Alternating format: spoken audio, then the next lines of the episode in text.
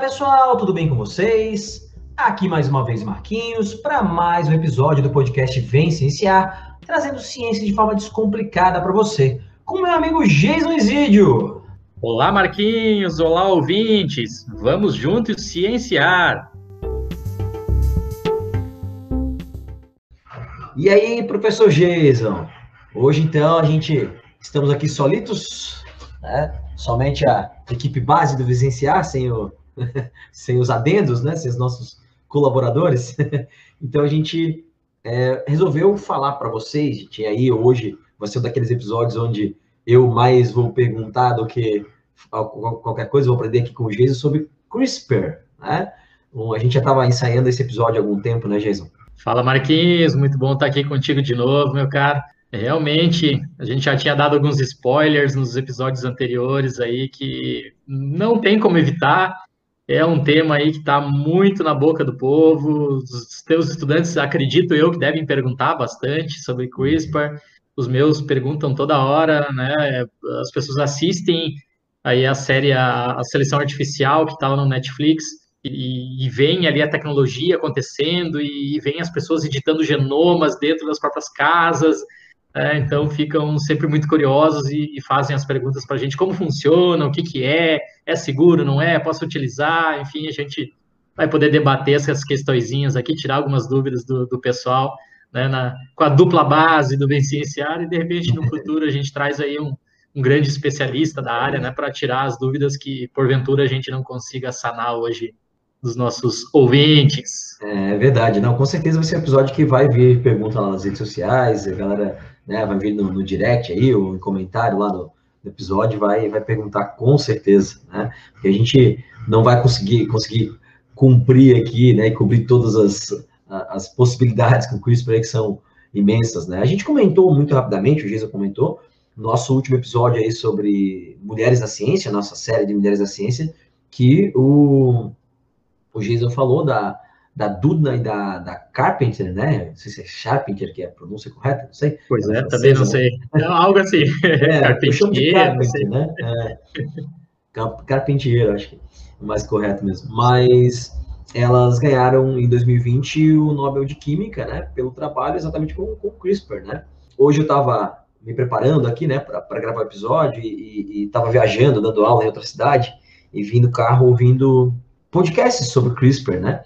E fui me, me, me ligar, Jason, e não sabia, não tinha essa informação, né? Fui saber disso, que a, o CRISPR foi descoberto, a presença, né, da, dessa... Que o Jason vai explicar o que é o CRISPR e tal, mas já começou, já sabia que existia o CRISPR em 1993, cara. É muito louco isso, né? E aí ficou lá, ninguém deu bola, e lá no início dos anos 2000 que o pessoal começou a, a revisitar essa história e a gente né, tá onde a gente está hoje, com o CRISPR sendo a, a, a, principal técnica de edição gênica, né? Você já comentou aqui em outros episódios a importância do que é fazer ciência básica, né? Aí está um exemplo.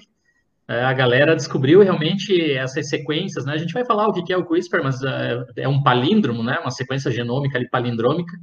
É, o pessoal já tinha escrito isso realmente no século passado, só que ninguém entendia o que significava aquilo ali. Então foi descrito, né? Foi feita uma pesquisa e tal, tá lá, tá publicado.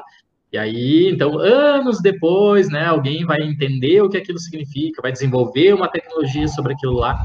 É, tá aí, de novo, tá um exemplo clássico daquilo que você já, já chamou atenção no, no episódio anterior, a pesquisa básica. A gente não, é, é legal ter pesquisa aplicada, tecnológica, é massa, mas a gente também tem que designar a parte da ciência para fazer a pesquisa básica, né, que dá origem depois, é. no futuro, ao conhecimento mais aplicado. Exatamente isso. Não vai ter ciência aplicada se não houver ciência básica. Toda ciência aplicada parte de uma ciência básica, né? E aí, se você não fizer ciência básica, uma hora a ciência aplicada vai parar, né? Não vai mais acontecer. Né? Mas então, Jason, é, vamos, vamos primeiro, antes de falar da CRISPR exatamente, vamos explicar o que, que é edição gênica. Eu acho que vale, né, vale a pena falar isso, porque é, a CRISPR é uma técnica de edição gênica. É uma técnica de Uh, um termo que, que o pessoal gosta muito de usar, que é um termo legal, que é engenharia genética, e que a gente, em sala de aula, né, usa é, o termo técnica de DNA recombinante. Né? Isso tudo, no final das contas, apesar de ter suas diferenças, né, mesma coisa, né, cara? A gente está falando basicamente da mesma coisa. E o que, que é um gene? Um gene é um pedaço de uma molécula de DNA. Eu já falei em outro episódio assim, aqui que é interessante que alunos de ensino médio têm essa dificuldade de entender que cada cromossomozinho lá dentro da tua célula, quando tá no período que a célula está fazendo a função dele, não está se dividindo, o cromossomo está lá bonitinho e tal, cada cromossomo é uma molécula de DNA enroladinha lá em proteínas, as estonas e tal. E um gene é um pedaço dessa molécula de DNA. E o que, que esse gene é? Ele é o código, a receita para fabricar uma proteína sua. Então, o, gene é um, é um, pedacinho de DNA que é a receita para uma proteína. Né? Então, você tem lá uma receita que vai fabricar a tua insulina, que é uma proteína com função hormonal, né? Você tem lá um gene que vai determinar é, a cor do teu olho, na verdade não é um gene só, né? A gente simplifica, são mais genes, mas tu tem genes que determinam proteínas que vão dar a cor do teu olho, genes vão determinar a tua altura, não só eles, tem a epigenética, o fator externo, alimentação, hábitos de vida, tudo isso, né? Que a gente já comentou aqui sobre epigenética, já fez um episódio sobre epigenética, mas o gene é isso, né? Ele é a receita para fabricar uma proteína. Então, o que seria a edição gênica? É tu conseguir, de alguma maneira, que o Geis vai explicar depois, né, cortar um gene, e aí você tem basicamente duas opções, pelo menos no ensino médio a gente faz assim, Geis, não sei se na graduação faz isso com seus alunos, que é dividir as técnicas de DNA recombinante em dois tipos básicos. Um é a transgenia e o outro é a terapia gênica. Né? Então, na transgenia, você tira um gene, você corta um genezinho usa uma enzima de restrição para isso, e o Jason vai falar disso aqui já já, corta um gene de uma espécie A e coloca numa espécie B. É, tem aquela famosa figura dos coelhinhos que brilhavam no escuro, né? Que os caras pegaram lá um, um gene né, do genoma de uma água viva que produzia, que determinava a produção de uma proteína que dava fosforescência, e botaram no genoma de um coelho e nasceu um coelho com pelo que brilhava no escuro. Óbvio que isso foi, gente, uma cobaia, uma, é só para testar a técnica, né? Ninguém tem interesse em coelhos que brilham no escuro, né? Na natureza, imagina, né? Tá querendo fugir de um predador lá, né? Tá escondido na... brilhando no escuro, não faz nenhum sentido. Então é só uma, uma cobaia, né? Mas é, a gente pode usar exemplos práticos, por exemplo, de bactérias hoje que produzem insulina humana. Eles mapearam lá um gene humano, reportaram esse gene com uma endonuclease, uma enzima de restrição, né? colocaram esse gene humano no genoma de uma bactéria. E essa bactéria começou a produzir insulina humana. Então, antigamente, para diabéticos, como é que era feito o tratamento? Se tirava, extraía insulina de porco, né, de pâncreas de porco. Então, não era exatamente a mesma insulina que a nossa. Não era tão eficiente. Hoje, com a técnica de DNA recombinante, com a engenharia genética, você pode editar um gene, né? Você pega lá esse gene, arranca esse pedaço, né, que, de DNA, que é um gene para produção de insulina humana de um embrião humano, né, de uma célula humana, não precisa ser um embrião, uma célula humana, e aí você coloca isso né, numa bactéria, e essas bactérias produzem agora insulina humana. Sempre dá certo fazer isso? Não, tem que ver se vai rolar realmente, né? Mas nesse caso, testaram algumas bactérias e uma delas rolou. Então, isso é edição gênica. Essa técnica que eu falei de botar o gene de uma espécie em outra espécie, chama transgenia. Isso é, isso é um organismo transgênico. O organismo transgênico, ele treina a um gene que não era dele, foi de um outro organismo que foi botado nele para um propósito, propósito, né? para fabricar uma proteína lá de interesse. Uma terapia gênica seria fazer uma coisa parecida, só que você não vai fazer entre espécies diferentes, é na mesma espécie. Você vai pegar um gene lá que determina a produção de uma proteína, esse gene tem um defeito, produz, vamos lá, uma insulina alterada, que não funciona, que não controla a tua taxa de glicose. Você recorta, tira esse gene e coloca no lugar o mesmo gene, só que sem o defeito. Isso seria terapia gênica, ambas usando né, técnica de DNA recombinante, ambas usando né, a, a, a, o que a gente chama de engenharia genética. Então, edição gênica, pessoal, seria isso. E eu quis explicar edição gênica aqui, que é mais simples, para deixar o CRISPR para o Jason, porque ele entende mais do que eu. Né? Falei besteira aqui, Jason, ou, falei certinho? Não, Marquinhos, baita aula, realmente. É, bem interessante essa perspectiva de começar a conversa realmente falando sobre edição gênica, porque talvez seja mais do que propriamente a técnica, né, a sigla CRISPR, a, a, engenharia genética e a edição genética, essa possibilidade de melhorar seres humanos, da, da cura da AIDS, do câncer, né, essa coisa toda mexe bastante com o imaginário da, das pessoas na sociedade. E eu adicionaria uma coisa a essa tua fala para as pessoas que, que estão nos ouvindo. Uh, se a gente pensar assim, ah, mas eu sou contra a tecnologia, eu sou conservador e não pode mexer e não pode fazer, né? A gente está vendo algum exemplo aí durante a pandemia, né, o que os conservadores vêm defendendo. Gente, as pessoas, né, os seres humanos, eles melhoram, eles selecionam animais e plantas há cerca de 10 mil anos, desde o Neolítico. Né? Então, o cachorro que convive contigo, o gato, o, o leite aí que vem da, da, da, vaquinha que você toma, isso tudo são animais que foram domesticados, selecionados pelo homem. Né? O homem selecionou frango para alimentação, enfim, o porco, né? Uh, o arroz, o feijão, eles foram domesticados, foram selecionados, né? Então, a gente está mexendo ativamente na natureza e nas outras espécies já há um bom tempo. Claro que a gente fazia isso como? Na observação, né? cruzando um com o outro ali, observando o que resistia melhor a pragas, o que dava mais carne, mais leite, selecionava esses animais ou esses vegetais para é, continuar trabalhando com eles, né? continuar fazendo com que eles tivessem novos descendentes. Sobre o ponto de vista daqueles animais ou vegetais que estavam sendo selecionados, o que estava acontecendo? Eles estavam passando o DNA deles para frente, né? os genes deles para frente, para os filhotinhos deles, para os descendentes deles. Ou seja, a gente não estava, como o Marquinhos falou, editando o DNA, a gente não estava cortando, eu não estava indo com, com, uma lupa, dando um zoom lá dentro das células desses organismos e, e mexendo no DNA dele. Não, eu só estava selecionando ele baseado nas características deles né, peço perdão para as pessoas se a gente está falando muito de gene, DNA e coisas. É, a gente tem outros episódios na primeira temporada que de repente podem ajudar vocês, onde a gente fala realmente o que é DNA, o que é cromossomo, o que é RNA, o que é proteína, então dei uma voltadinha lá. Ou no nosso canal do YouTube tem algumas aulas lá também explicando aí com imagem o que significa cada uma dessas coisas, o que é um gene, né? Tudo, tudo tranquilinho. Então aqui a gente está assumindo que vocês já sabem um pouco, vocês já têm essa, essa base teórica. Então, ali, a gente já comentou no episódio anterior, né, chega na década de 50 do século passado, Rosalind Franklin, Watson e Crick fazem lá aquele é, experimento fantástico, publicam na, na revista Nature, descobrindo ali o formato 3D da molécula de DNA. Gente, isso não faz nem 100 anos atrás, né? Nem 100 anos atrás que a gente entendeu que o DNA carregava informação genética, que ele era responsável ali pro, pelo milho existir uma determinada praga, pelo a vaquinha dar um leite melhor, essas coisas são muito recentes na história da humanidade. E aí, depois ali da, da, da, década de 50, quando a gente entendeu, então, que o DNA era a molécula da hereditariedade, que ali estavam os genes responsáveis por fazer proteínas e por fazer as características dos vegetais, ou, ou nossas, ou dos outros animais, a gente evolui ali, então, para a década de 60, onde os pesquisadores começam aleatoriamente bombardear é, plantas com radiação para ver mutação de DNA, ou seja, para ver alteração aleatória da molécula de DNA, o que, que, causava nas plantas, se mudava a cor, se mudava o desenvolvimento, se ela dava mais frutos, se não dava. Depois a gente é, evolui mais 10 anos né, na, na, ciência, a gente chega na década de 70 para descobrir justamente isso que o, que o Marquinhos falou agora, que eu nem tinha estudado aqui para falar, mas é algo bastante conhecido na, na ciência, especificamente na, na biologia molecular, que são as enzimas de restrição, aquelas enzimas que conseguem cortar DNA de uma forma, é, assim, vamos dizer, um pouco mais controladas, né?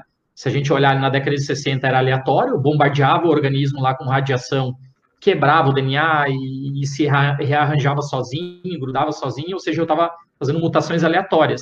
Aí na década de 70, com as enzimas de restrição, eu passo agora a conseguir, opa, eu posso cortar esse pedacinho aqui do genoma, eu posso retirar esse trecho aqui do DNA e inserir um, um, outro trecho, um outro trecho ali no lugar. Né? E aí, gente, da década de 70 em diante, começa a tal da revolução verde, né? A gente começa a transgenia nas plantas, essa coisa toda. Uh, vai para a década de 80, 90, aí chega no que o Marquinhos comentou agora, que é a produção de insulina baseada em bactérias. Né? Hoje, a esmagadora maioria da, das pessoas que dependem da insulina, a insulina deles é produzida numa bactéria transgênica que só é passível de ser feita porque a gente descobriu as enzimas de restrição, que conseguiam fazer, a gente, né, permitiam a gente editar ali o genoma da, da bactériazinha para fazer uma coisa que ela não faz naturalmente, que é produzir insulina, né? Ela produz a insulina, a gente vai lá, coleta e utiliza aqui para nós, seres humaninhos. Então é uma história muito bonita. Aí vai, década de 90, com os tomates, 94, né? O primeiro tomate transgênico. A gente vai evoluindo aí é, até passar realmente para o presente século, né, para o presente milênio, onde chega então a CRISPR, né? 2012 é o artigo científico lá da, da revista Science que, que, mostra pela primeira vez essa, essa técnica de edição de genomas, né? E a, vai culminar então em 2020, como o Marquinhos comentou agora, justamente com o prêmio Nobel para Dudna e para Charpentier, Carpentier, não sei realmente como é que pronuncia, né? Porque é uma, uma técnica que nos possibilita agora cortar, editar o genoma de uma maneira bem mais precisa. Fazer uma analogia aqui para o pessoal que está nos ouvindo, se vocês imaginarem que, que vocês têm um emprego aí, por exemplo, na, na, na cidade de vocês, é, vocês trabalham na companhia de, de, energia elétrica da cidade, que é uma coisa bem simples, bem básica, todo mundo vai entender, porque tem energia elétrica em todas as cidades. É, então, eu sou o cara responsável ali por fazer lá a manutenção das lâmpadas da iluminação pública da cidade. O que acontecia lá no século passado, na década de 70, de 80, quando a gente é, descobriu as enzimas de restrição e a gente passou a editar DNA, era como se o meu chefe dissesse assim para mim: Ó, oh, cara, vai lá no centro de Florianópolis e troca as lâmpadas lá. E eu, pô, centro de Florianópolis, né, tem um monte de lâmpadas, tem um monte de avenida, não dá para dizer a rua. Né? Não, eu vou ter que ficar andando lá pelo centro de Florianópolis, procurando quais são as lâmpadas que eu acho que estão com problema. Talvez eu troque algumas que estavam com problemas, talvez eu esqueça de outras que também estavam com problemas e tinham que ser trocadas. Ou seja, era uma coisa meio grosseira. Quando a gente chega no CRISPR agora, no atual milênio, né, a partir aí de 2012, a gente tem um endereço preciso, a gente tem um, um método de fazer edição genética muito fiel. Né? Então, eu recebo do meu chefe a instrução: olha, vai lá na Avenida 15 de Novembro, no terceiro poste, lá tem uma lâmpada que precisa ser trocada agora. Eu já vou direto aqui, pego meu celularzinho, coloco ali no aplicativo, pego ele na mão, paro o carro lá embaixo do poste ali, ele já me indica que é esse aqui que eu tenho que trocar a lâmpada, pronto. Então, essa é a grande vantagem de CRISPR. E, e, os benefícios todos, né? A gente vai discutir um pouquinho o que, que realmente é a técnica, o que ela significa, mas os benefícios são ocasionados justamente por isso, porque é uma maneira fiel, fidedigna e muito barata, muito fácil de fazer edição de genoma, né? De fazer isso que o Marquinhos disse, substituir genes ruins por genes bons, ou retirar completamente um gene, ou editar um pedaço de um gene apenas, né? É, e assim, é, hoje, basicamente, as técnicas de edição são feitas com CRISPR, né? Acho que até existem outras técnicas, mas como tu falou, não são tão eficientes, tão diretas, tão, tão precisas quanto a CRISPR, né? E o, o legal é que a CRISPR é uma técnica relativamente barata também, né, cara? Uma, uma técnica muito barata, e isso é, é que, que, em, em, teoria, né, para ser acessível para as pessoas a, a, em, em, médio prazo aí, né? Mas, Jason, então vamos lá, que nosso episódio é para falar de CRISPR. Explica para a gente aí, cara, o que é a CRISPR especificamente? Porque eu já li tantas vezes e eu ainda tenho dúvidas, né? Eu acho que tu é um cara mais indicado do que eu para falar sobre isso. Diga aí, Jason. Vamos lá, tentar ser didático aqui para a galera que nos ouve não, não desligar o episódio agora. então, pessoal, a gente fala CRISPR porque é um aportuguesamento aí da, da sigla em inglês, tá? Então, se vocês quiserem procurar no YouTube, no, no, no Google, aí para ler alguma coisa ou para ver um vídeo sobre a técnica, digitem CRISPR, tá? Então, CRISPR é, é, o, não, é o inglês. CRISPR em português, uh, basicamente, assim, numa tradução, uh, existem divergências ainda na, na, comunidade científica, na atualidade, de como que a gente vai traduzir essa sigla em inglês, né? Mas em português seria algo como conjunto de repetições palindrômicas curtas, regularmente espaçadas. O quê? Como? Como? Nossa, que palavrão, né? Uma frase inteira aí. Não desliguem, por favor, eu vou tentar explicar aqui para vocês de uma forma didática o que significa. Então, pessoas, primeiro, o que é um palíndromo? Vamos pensar assim em português. Palíndromo é uma palavra que pode ser lida de frente para trás ou de trás para frente, ela significa a mesma coisa. Então, a palavra ama é um palíndromo. Eu posso ler da esquerda para a direita ou da direita para a esquerda, né? É um palíndromo. Ovo é outro palíndromo. Né? E por aí, não vou, na aula não é de português aqui, não vou me alongar nesse, nesse ponto. Então, a gente tem no genoma algumas regiões que são palindrômicas. Né? Nós já falamos aqui, o DNA é constituído de adenina, guanina, citosina e timina. Então, vamos imaginar aqui uma, uma sequência que seja T, A, A, T opa, se eu ler de, da esquerda para a direita ou da direita para a esquerda, vai ser a mesma coisa, vai significar a mesma informação. Então, isso é um palíndromo. Uh, então, existem essa, esses palíndromos, essa, essas regiões curtinhas, esses palíndromos pequenos, eles existem aos montes dentro de uma região específica do genoma das bactérias. Essa região a gente chama justamente de CRISPR. E o que que basicamente significa esse pedaço do genoma ali da, da bactériazinha? Ele é uma região reservada para, entre aspas, fazer uma memória genética em relação aos vírus que invadem essas bactériazinhas. Então pensem comigo assim, de uma maneira bem simples. Tá lá a bactériazinha vivendo, né? Eu sou aqui uma bactériazinha, e um belo dia vem um bacteriófago, vem um vírus, e passa o material genético dele para mim e me destrói. Né? Porque o meu maquinário celular vai achar que aquele material genético, que na verdade é do vírus, era meu, e aí vai começar a produzir um monte de proteínas do vírus, vai começar a produzir outros vírus, e aí, puf, morri, estouro, né, libera um monte de vírus para infectar outras bactériazinhas. Então, em um determinado tempo, né, da, da, história evolutiva das bactérias, elas desenvolveram, ficaram espertinhas, desenvolveram aí como se fosse, entre aspas, um sistema imune. O que, que elas fizeram? Opa, chega um vírus aqui, passa o material genético dele para mim, só que de alguma forma eu não morri. Então eu armazeno no meu genoma um pedacinho dessa sequência do vírus, desse DNAzinho do vírus, dentro do meu genoma. E aquilo fica, entre aspas, como uma memória genética. Quando eu entrar em contato de novo, quando esse vírus chegar, outro dia, ele vier me atacar de novo, ele jogar o material genético dele dentro de mim, eu já vou ter a sequência dele lá no, no meu CRISPR, no meu genoma, uma proteína chamada Cas9, né, vai pegar ali um RNAzinho que é produzido dessa, dessa sequência CRISPR, essa, essa proteína Cas9 vai pegar esse RNA, e o RNA ele é complementar justamente ao genoma do vírus, porque né, ele é produzido a partir do, do, genoma do vírus. Então o RNAzinho vai ser guiado, lá vai grudar no genoma do vírus que agora está infectando a bactéria, vai trazer a Cas9, que é responsável por cortar, picotar aquele genoma do vírus que acabou de chegar. Então o vírus acabou de chegar, ele passou o DNA dele para dentro da bactéria, mas eu tenho, entre aspas, um sistema de defesa. Eu tenho a Cas9 ali, que é guiada por um RNAzinho produzido por uma memória genética, que picota todo aquele, aquele DNAzinho do, do vírus e aí eu me mantenho viva. E como tudo na, na, na evolução das espécies, né, se deu certo, a tendência é continuar para as próximas gerações. Então, a bactériazinha que sobreviveu, que tinha esse sistema CRISPR-Cas9, ela multiplicou-se. E aí ela passou a dominar ali o, o, ambiente onde ela vivia e todo mundo, né, como era descendente daquela primeira, tinha agora também um sistema CRISPR-Cas9. Então, de uma maneira bem assim simples, bem básica, bem tranquila, é basicamente isso. Dentro do genoma das bactérias, a gente tem uma região onde as bactérias guardam sequenciazinhas do DNA dos vírus que infectaram elas. Se o vírus, aquele mesmo vírus, um dia chegar ali de novo para infectar essas mesmas bactérias, opa, ela já sabe que aquilo ali é um vírus que vai matar ela, então ela produz um RNA a partir daquela sequenciazinha ali, esse RNAzinho gruda na Cas9, que é uma enzima que corta, que picota DNA. Os dois vão lá, ele gruda no, DNA, no DNAzinho do vírus que acabou de chegar, picotam ele todo e pronto. Ele não causa problema. Ele não mata aquela bactériazinha. É, basicamente, a gente fala em ensino médio, Geis, que é uma tesoura molecular, né? A, a endonuclease, enzima de restrição, né?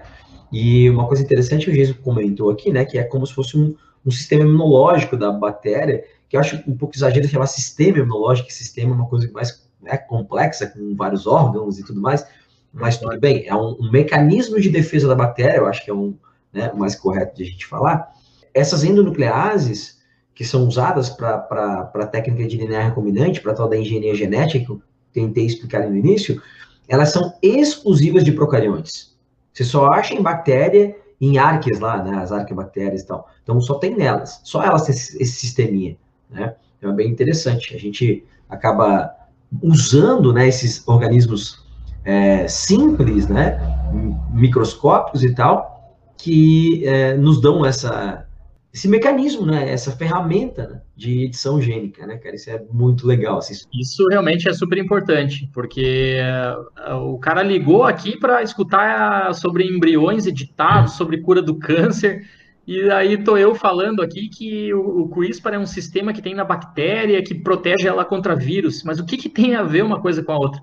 Aí que tá de novo a importância da pesquisa básica. Básica. Então, é, foi descoberta uma regiãozinha na bactéria, foi descoberta uma enzima, uma tesoura genética na bactéria. E ninguém sabia para que, para que servia aquilo ali. Sabia que fazia a bactéria continuar viva, né? Que defendia ela dos vírus. Até que um determinado momento, umas né, excelentes pesquisadoras que ganharam o Nobel não por acaso, retiraram esse sistema CRISPR-Cas9 da bactériazinha e conseguiram, de alguma forma, mostrar que isso pode ser utilizado nas nossas células, nas células das plantas, na célula do gato, do cachorro, do porco, do cavalo.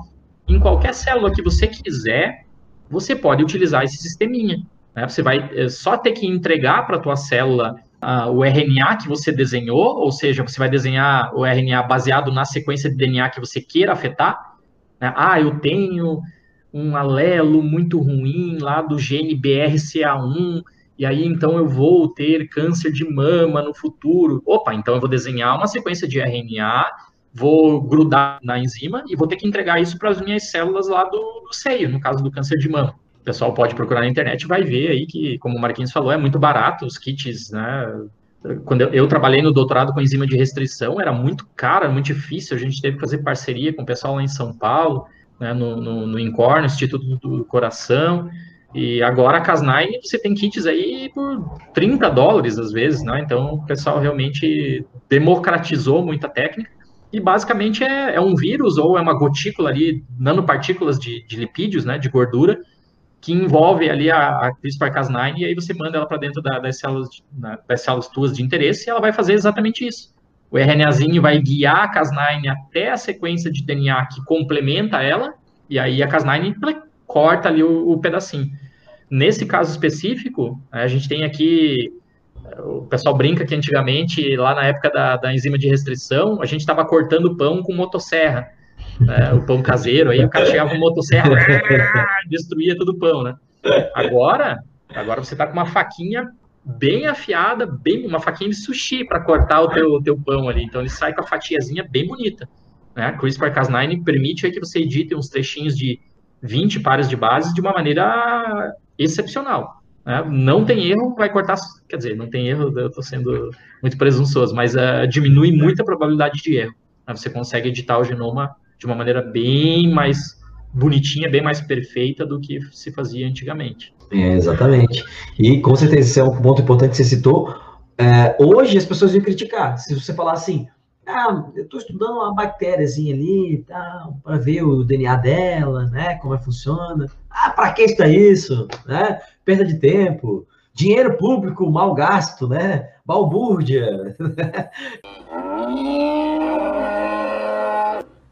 Então é isso, gente. A pesquisa de base é importante. Em algum momento ela vai dar resultado, né? É isso que conhecer os mecanismos da, da, das diferentes formas de vida é importante, né? O Jason, você explicou para a gente muito bem, né? O que é a, o CRISPR, né? E aí é interessante que CRISPR, né? É aquela, aquele, aquela palavra, aquele palavrão, né? Aquela frase que você falou, né? CRISPR é uma, uma sigla para isso. E na verdade ele é uma técnica de DNA recombinante que tem uma finalidade, que é a edição gênica. Fala para a gente um pouquinho assim de quais usos que, que eles podem têm ou podem vir a ter, né? O que, que a gente pode pensar mesmo para humano, né? Porque eu já expliquei aqui, falei mais ou menos, né, a gente falou da insulina humana. E, gente, alimento transgênico, quanto a gente consome? Né? Por exemplo, as sojas que a gente consome hoje, 98% é transgênica. Por que, que ela é transgênica? Os caras descobriram que tinha uma, uma bactéria que resistia a um, um, um, defensivo agrícola que eles usavam, um agrotóxico que eles usavam. Porque a, a, nossa amiga soja, ela não era tão resistente a esse defensivo agrícola. E a bactéria aí era, eles foram ver que essa bactéria resistia porque ela tinha uma proteína que neutralizava a ação lá. E botaram isso na soja. Então hoje eles podem cultivar uma soja com mais agrotóxico, que dá mais rendimento e tal. Né? Se eu não me engano, tem uma questão de milho transgênico também, Jason. É, eu, agora eu acabei não, não pesquisando isso para falar, mas eu lembro de ter lido isso em algum lugar, né? depois a gente confirma essa informação, mas, se eu não me engano, tem milho transgênico que o milho produz uma substância que afasta lagartas, que são predadoras, são né, pragas agrícolas. Então, eles descobriram essa substância também em um outro ser vivo, uma outra planta e tal. Eles pegaram o gene dessa planta, botaram no milho para o milho afastar lagarta. Então, a, a transgenia, ela busca, uma, ela tem uma finalidade, tem um, um gene de interesse que vai dizer a produção de uma proteína, proteína de interesse para cumprir um papel, né? Mas, Jason, fala para a gente o que a gente já tem de realidade ou de possibilidades próximas de tratamento de doenças e tal usando a técnica CRISPR. Muito legal, realmente. Então, até citei esse paper da, da Dudna e da Carpentier, Charpentier, 2012 na Science, então é, é muito recente, mas, gente, é uma tecnologia que realmente, queiramos nós ou não, já mudou o mundo e vai mudar completamente a nossa compreensão de, de mundo daqui para frente, porque é algo extremamente. É, é um passo enorme na, na evolução da, da biologia molecular, da genética molecular.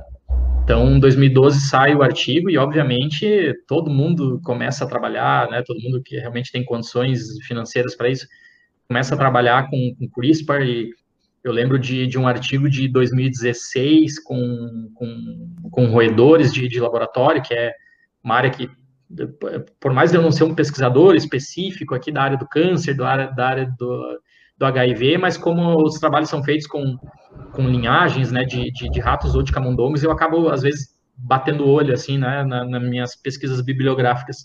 Então, em 2016, ali teve uns pesquisadores que, que infectaram animais roedores em laboratório com o vírus HIV, e aí eles utilizaram a técnica de CRISPR para tentar né, fazer com que esses animais não, não fossem aí completamente infectados pelo vírus. Eles mostram no artigo uma, uma redução ali de, de infecção de quase 50%. Algo absurdo, né? CRISPR injetado, se eu não me engano, pela cauda do, dos animais. Então, tem uma potencialidade muito, muito grande. Na área do, de câncer, a gente está vendo câncer é sempre uma área bastante evoluída termos de epigenética, em termos de genética molecular, é, farmacogenética, tem bastante dinheiro para se pesquisar na área de câncer do mundo, e obviamente ele é um problema que custa a vida de milhões de pessoas né, anualmente. Uh, a gente já, já comentou aqui algumas vezes e com certeza vai fazer um episódio no futuro para falar dos câncer, né? Então, o câncer não é uma doença única, tem vários tipos diferentes, com causas diferentes, né? dependendo a, a, região que nos, nos acomete aí. Mas o pessoal também tem mostrado a aplicabilidade muito, muito interessante da técnica de CRISPR para alguns determinados tipos de câncer, é, abrindo a possibilidade para algo potencialmente interessante para o nosso futuro. Eu sei que a, a gente já comentou aqui em episódios anteriores a respeito da vacina de RNA, que agora, no momento, né, a Pfizer e a Moderna estão nos ajudando a sobreviver à, à Covid-19, mas que essa vai ser uma tecnologia que veio para ficar e que vai nos ajudar com certeza na, na, na, cura de alguns tipos de câncer, mas por outro lado, aqui correndo por fora, a gente já tem algo paralelo sendo feito com a técnica de CRISPR, com edição de, de, de DNA. Uh, ah, então, eu posso retirar algum determinado alguma amostra biológica ali da pessoa que, que esteja, porventura, desenvolvendo um câncer, editar isso é, em laboratório e devolver essa célula para as pessoas para é, para tentar corrigir o problema. Tem, assim, o céu é o limite, gente. É, claro que nesses exemplos aqui, que eu, né, foi uma questão meio didática, eu escolhi para falar né, primeiro para vocês em, em termos de, de câncer e de AIDS, porque são feitos em organismos já completamente formados, né? Então, por exemplo, se eu hoje eu apresento algum problema, alguma doença, e eu vou tentar me corrigir, a dificuldade de fazer isso é, é extremamente grande. Por quê? Porque eu sou um indivíduo complexo, com 10 trilhões de células, eu tenho umas células que são neurônios, que expressam um determinado tipo de, de proteína, eu tenho outras células que fazem parte do que eu chamo de coração, que expressam outros, outras proteínas, eu tenho células que são do fígado, do baço, cada célulazinha minha faz parte de um órgão, e ela expressa proteínas diferentes, apesar dela ter exatamente o mesmo DNA. Então, me corrigir, corrigir um ser altamente complexo com 10 trilhões de células, se eu tiver um problema por todo o meu corpo, agora, nesse estágio, é muito difícil. É, não querendo dar uma má notícia, mas as pessoas perguntam às vezes, ah, síndrome de Down, eu posso pegar uma pessoa hoje que ela tem síndrome de Down e corrigir ela completamente? Provavelmente, nesse atual estágio que a gente está vivendo agora, não. É, a pessoa já é um organismo complexo, com trilhões de células, ela já está viva, ela já está formada, e aí eu teria que editar o DNA de todas as células dela ao mesmo tempo. Isso é virtualmente ainda impossível. Uma coisa é, é, é mudar todo o meu, né, meu, meu DNA de todas as minhas células. Isso é virtualmente impossível. Outra coisa é alterar o meu DNA de algumas células, aquelas células, por exemplo, que estão ali sofrendo um processo de, de formação de um, de um tumor cancerígeno. É, isso é um pouco mais fácil, um pouco mais possível, o pessoal está pesquisando muito isso. E abre-se ainda, com a técnica de CRISPR, a possibilidade de se editar embriões. Então, quando eu sou um embrião, eu fui um dia um embrião, Marquinhos, foram todos vocês que estão nos ouvindo aqui, um dia vocês foram basicamente uma única célula. Vocês foram a união ali do ósseo e do espermatozoide, da, da mãe e do pai de vocês, os dois se fundiram, os materiais genéticos né, se combinaram, e originou uma célula que deu que se dividiu em duas, depois ela se dividiu em quatro, em oito, em 16, 32, seguiu toda essa progressão aritmética aí até chegar em vocês hoje, né, com trilhões de células. Então, mais fácil do que editar trilhões de células ao mesmo tempo é editar uma única célula. Só que não é mais possível para mim, não é mais possível para o Marquinhos, porque nós né, já passamos do, do estágio embrionário. Para vocês que estão nos ouvindo, também vocês também já passaram. Agora, para o futuro, para as próximas gerações, é, está aberta essa janela. Está aberta a janela de eu, por exemplo, fazer um mapeamento genético dos meus filhos, o Marquinhos a mesma coisa com um deles, e de repente detectar ali, opa, tem algum determinado problema aqui num, num determinado gene que está conferindo aqui uma probabilidade muito grande de que ele morra muito cedo, que ele não se desenvolva. Opa, então já vamos editar esse embriãozinho desde agora e deixar ele desenvolver corretamente. Então, a, o que eu estou querendo dizer agora é que a técnica não é mais a limitação, Claro que ainda a gente precisa de alguns aprimoramentos, né? A gente precisa de algumas melhorias, claro, isso sempre, a ciência é assim. Você descobre uma coisa, você faz mais 10 perguntas que você vai ter que começar a entender, é infinito. Né? A gente cria, cada vez que descobre uma coisa, cria problemas é, diferentes para perguntar, para resolver. Mas, é, virtualmente, a gente já tem essa possibilidade, sim, de mexer em embriões, né? E, infelizmente, é, acho que a gente vai ter que falar aqui, né, Marquinhos, um pouco do, do chinês que acabou fazendo isso, né? Exatamente isso. A gente vai ter que falar, porque eu queria entrar nesse assunto das implicações éticas, né, dessa edição gênica. Você comentou aí, né, de, ah, no futuro, se a gente quiser ter um filho e ver, mapear um, um embrião, ver se esse embrião, é, ou se, talvez até não o embrião já pronto, mas os gametas, né, mapear os gametas, ver se os gametas têm falhas e tal. E aí, eu sempre cito aqui, e até hoje eu fiquei meio triste, porque eu achei que, nossa, a minha dica de filme, Gataca, né, que é sobre edição cara, aqui, que, né, eu, eu, ninguém conhece esse filme, você, cara, né, é, é, eu dou a dica, a pessoa vai assistir, vai gostar. Aí hoje os dois, os dois podcasts que eu vi sobre CRISPR citaram o Gataca e eu descobri que tem um artigo científico sobre o filme. Eu falei, cara, eu já não sou tão bom de dar dica assim, né? Meio batida essa dica já pelo jeito, mas é uma boa dica, né? Que é um filme que fala exatamente disso, né? De melhoramento genético. E aí a gente entra num papo sobre eugenia. A gente já fez lá na primeira temporada né, um, um, episódio muito legal com o Brunão, né, nosso amigo aí, historiador, que falamos de eugenia e isso é um risco muito grande. Então, Geis, acho que a gente pode entrar agora nessa história de implicações éticas, né, e também é, é, né, contar a história do chinês, né, o cara foi preso, né, mano, o cara foi preso pelo que ele fez, né, conta aí pra gente, Geisa. É, realmente, é, como toda tecnologia, a gente já fala isso sempre aqui, conhecimento é poder, ciência é poder, mas é, tem que realmente sempre cuidar nas mãos de quem esse poder está e de que maneira que isso vai ser utilizado. Então, o, o chinês realmente se aproveitou aí da técnica de, de CRISPR, né, conta ele na, na, na, na, história que realmente ele selecionou oito, oito casais voluntários para participar, que ele explicou que era uma técnica inovadora, que tinha riscos, que não sei o que, que não ia dar. E aí, dos oito casais, um desistiu, ficaram sete casais de, de voluntários, e o que ele fez, então, ele, ele editou o, o embrião né, da, da, desses casais e implantou, uh, assim, com fertilização in, in vitro na, nas mulheres para elas terem a gestação normal, sem contar para ninguém, né, apenas as pessoas que participaram ali do estudo, trabalharam com ele, realmente sabiam que aqueles embriões que estavam sendo implantados eram geneticamente modificados com a técnica de CRISPR. Né? Então, dos sete casais que ele que concordaram participar voluntariamente da, da pesquisa, seis mulheres não, não engravidaram ou a gestação não foi à frente, eu não sei bem certinho o detalhe, mas um casal realmente a gestação foi para frente.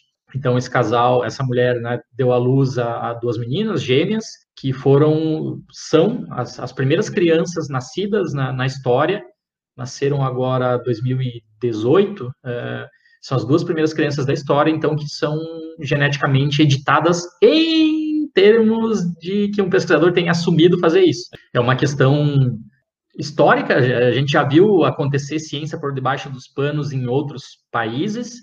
Né? A gente sabe que alguns países não regulam muito bem a ciência que é feita lá dentro, então tem umas coisas bizarras acontecendo aí ao redor do mundo. Mas o primeiro cara que assumiu que realmente fez foi esse chinês, então, nasceram essas duas meninas, e, e o objetivo dele não foi, além de, de utilizar, então, uma técnica recente, de passar por cima de comitê de ética, de uh, não discutir, né? É um passo muito grande que está sendo dado pela, pela ciência. Além de, de fazer tudo isso, ainda o motivo dele não foi muito nobre, porque o objetivo dele era basicamente tornar essas meninas imunes ao vírus do HIV, ou seja, elas não desenvolveriam AIDS durante a, a, a, vida delas.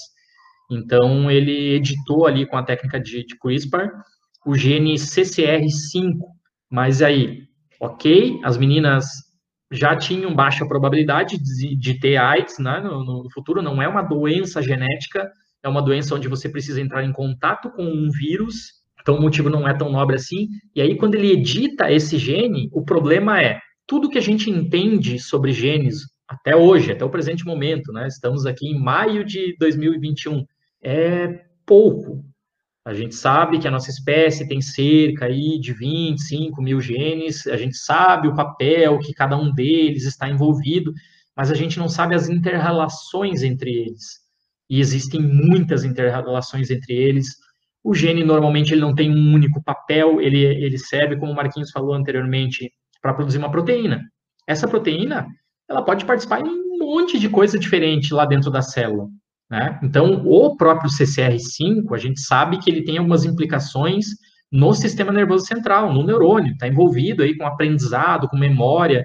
Bom, vamos ver, agora já está feito, né? Já aconteceu, ele realmente foi preso, né? Em, em 2020, sentenciado a três anos de cadeia por é, exercer aí a medicina ilegalmente.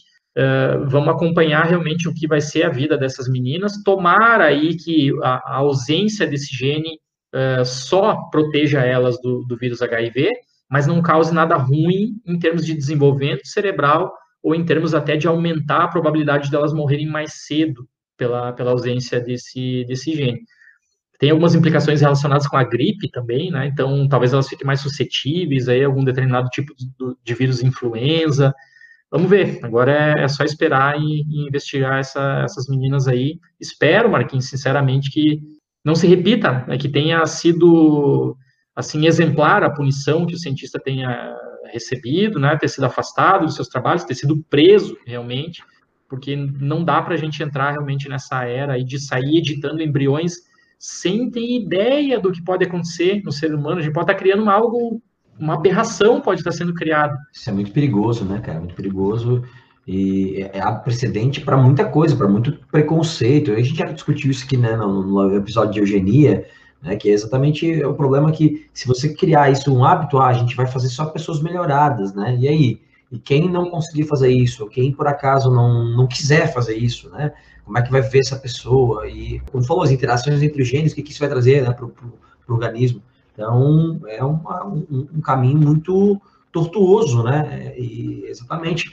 O cara e o chinês, né, pesquisador chinês, ele achou que ia é, abafar, né? Tipo, oh, vou fazer esse negócio, vou ficar famoso e tal.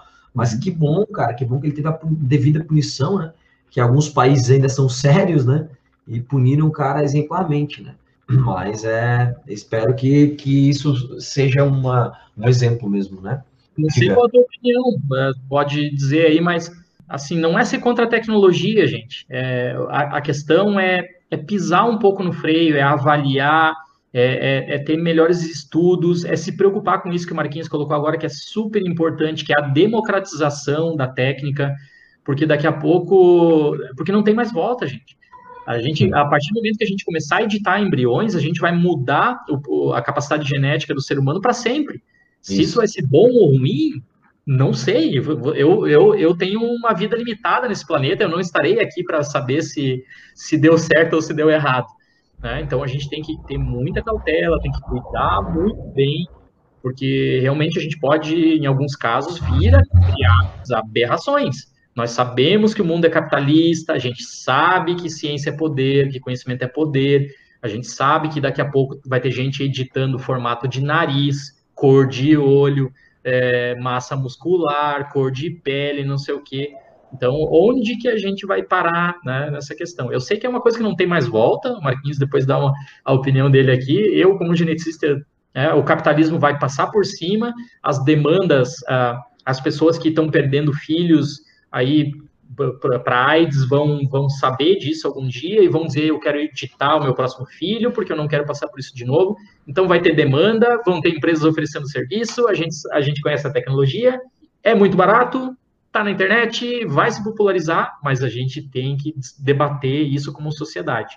Tá aqui talvez o principal ponto importante desse episódio. A gente está dando uma informação para vocês começarem a se conscientizar sobre isso, saber que isso está rolando, que isso já existe, e vocês começarem a, a estudar, a se informar para ter é, lugar de fala, para poder debater isso com a sociedade no, no, no futuro, né? É. Senão vai vir avassaladoramente, e aí eu não sei o que vai ser da, realmente da nossa espécie. Talvez seja bom, talvez seja ruim. É, exatamente. Exatamente. O princípio da biossegurança, né? Quando você não, não sabe qual é a consequência real disso, não tem o devido tamanho, né, da consequência, é melhor segurar a onda um pouco, né? O, você perguntou a minha opinião sobre isso, Jason. É exatamente igual a sua, cara. É, é, tem uma fala do, do Brunão no nosso episódio sobre eugenia, né, que a gente estava comentando exatamente sobre isso, sobre melhoramento genético, né, e tal, que eugenia não deixa de ser isso, né, é, melhoramento no sentido de que o que o cara acha que é melhor, né, e o, o João, no episódio passado sobre os super-heróis e, e, os quadrinhos, né, e a ciência nos quadrinhos, né, ele, ele comentou que desde quando a evolução tem que ser melhorar alguma coisa? Não precisa ser necessariamente melhorar. Então, eu acho bem arriscado, bem complicado. E o Bruno, voltando lá, o Brunão falou, né, é, que quando vira um produto, né, quando o negócio vira um produto, é esse é o maior risco. Então, a partir do momento que o melhoramento genético vai ser um produto e uma empresa para conseguir oferecer a um custo maior um, um, um, melhoramento genético melhor, com mais segurança, ou mais eficiente e tal, você vai criar uma disparidade, né, cara? A gente tem que trabalhar para que tenha menor desigualdade, né? Apesar do capitalismo não, não, não ser exatamente isso, mas a verdade é tem que ser isso, tem que ser um capitalismo consciente, né? A gente consiga diminuir desigualdades de forma geral.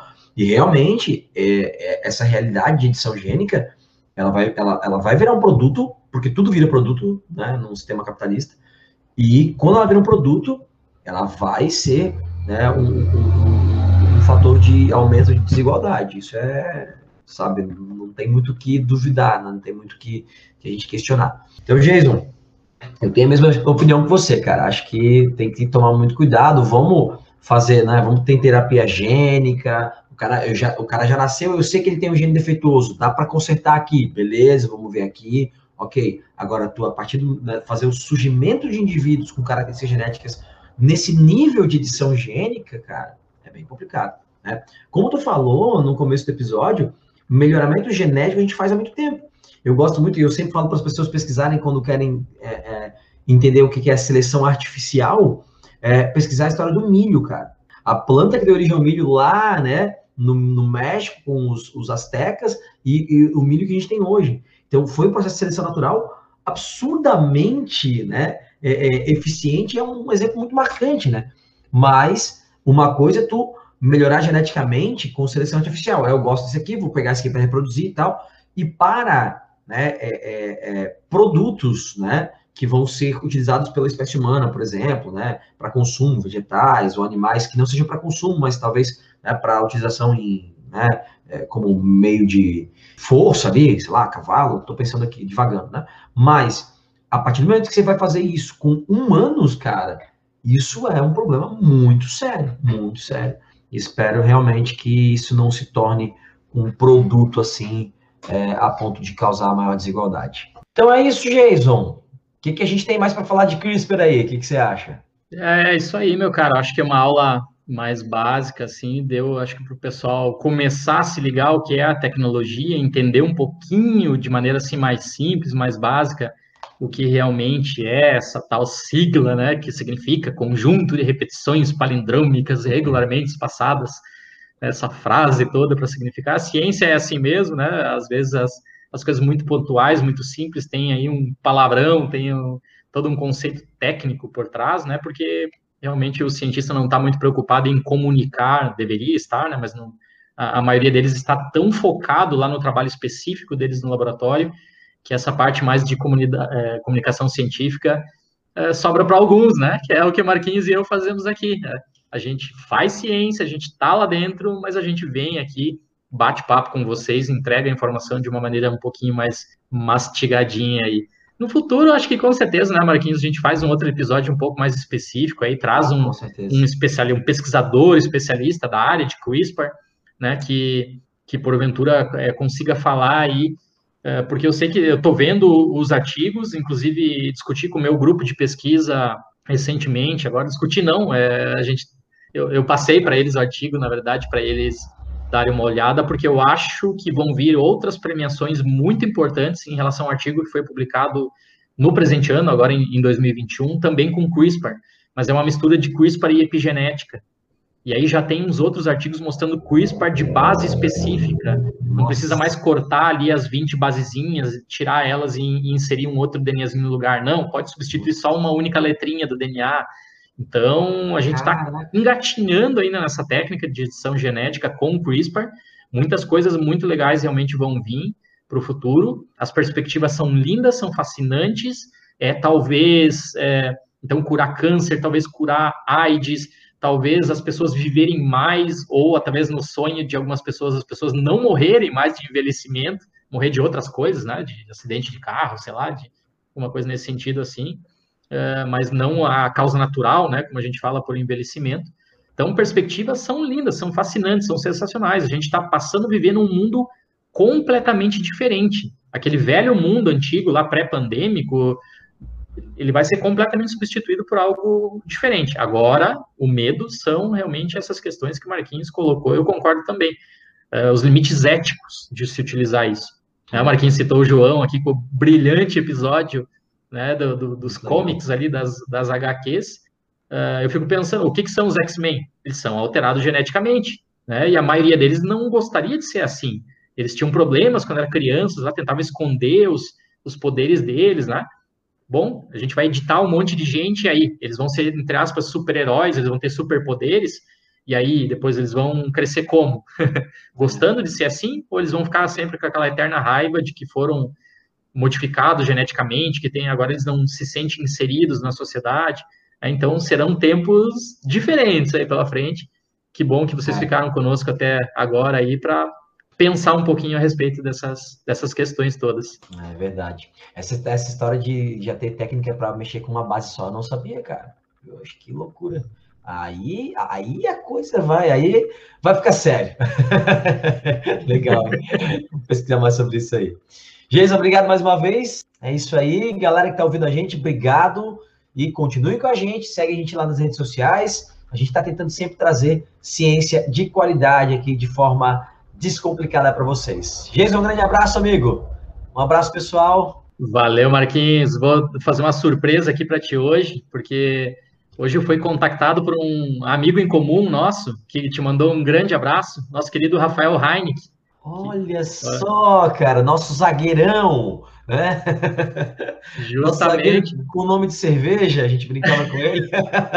Saudades do Heineken. Manda outro para ele quando falar com ele, cara, por favor. É, então, o Rafael Heineken contactou-me, porque hoje faz 20 anos que a gente assistiu o gol do Pet juntos, lá no, no apartamento Nossa. do Luiz. Né, o Flamengo triplo campeão carioca com o golaço do Pet. Do e Pet. ele lembrou desse dia, lembrou da gente, mandou um abraço para nós legal, aí. Cara. Uma vez Flamengo.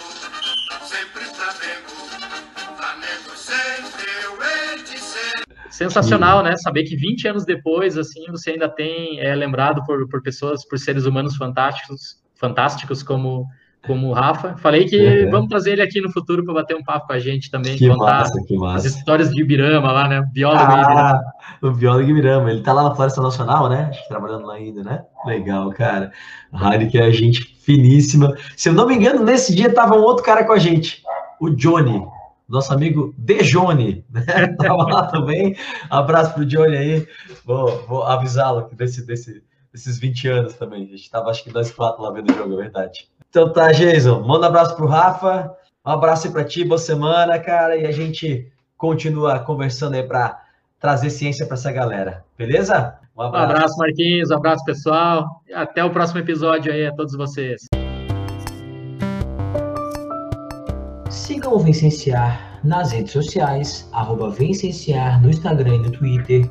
Temos página no Facebook, temos canal no YouTube. O nosso e-mail é vencenciar.gmail.com. Por esses canais você pode tirar sua dúvida, mandar sua crítica ou sugestão. Estamos nos principais tocadores de streaming de áudio. Estamos no Anchor, Apple Podcasts, Google Podcasts, Spotify, Podtail, Breaker, Castbox e logo estaremos em outros.